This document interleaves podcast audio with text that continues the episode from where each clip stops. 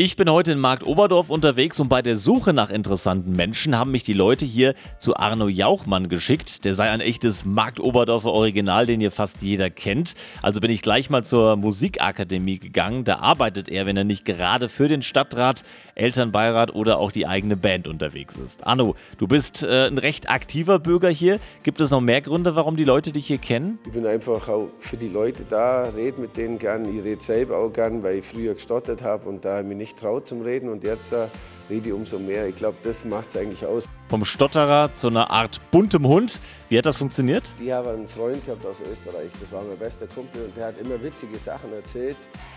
Und der ist dann tödlich verunglückt mit seinem Motorrad. Und die Überbringerin war damals meine Freundin. Ich habe Schlagzeug spielen müssen und auch irgendwie funktionieren. Und habe dann das erste Mal in meinem Leben einen Witz erzählt und zwar von ihm an, genau an dem Tag. Von dem Tag an habe ich dann einfach auch mehr geredet und auch nicht mehr gestottert. Boah, krasse Geschichte. Kennst du da noch einen Witz, den du damals erzählt hast? Ja, ich glaube schon, aber ich werde ihn nicht erzählen.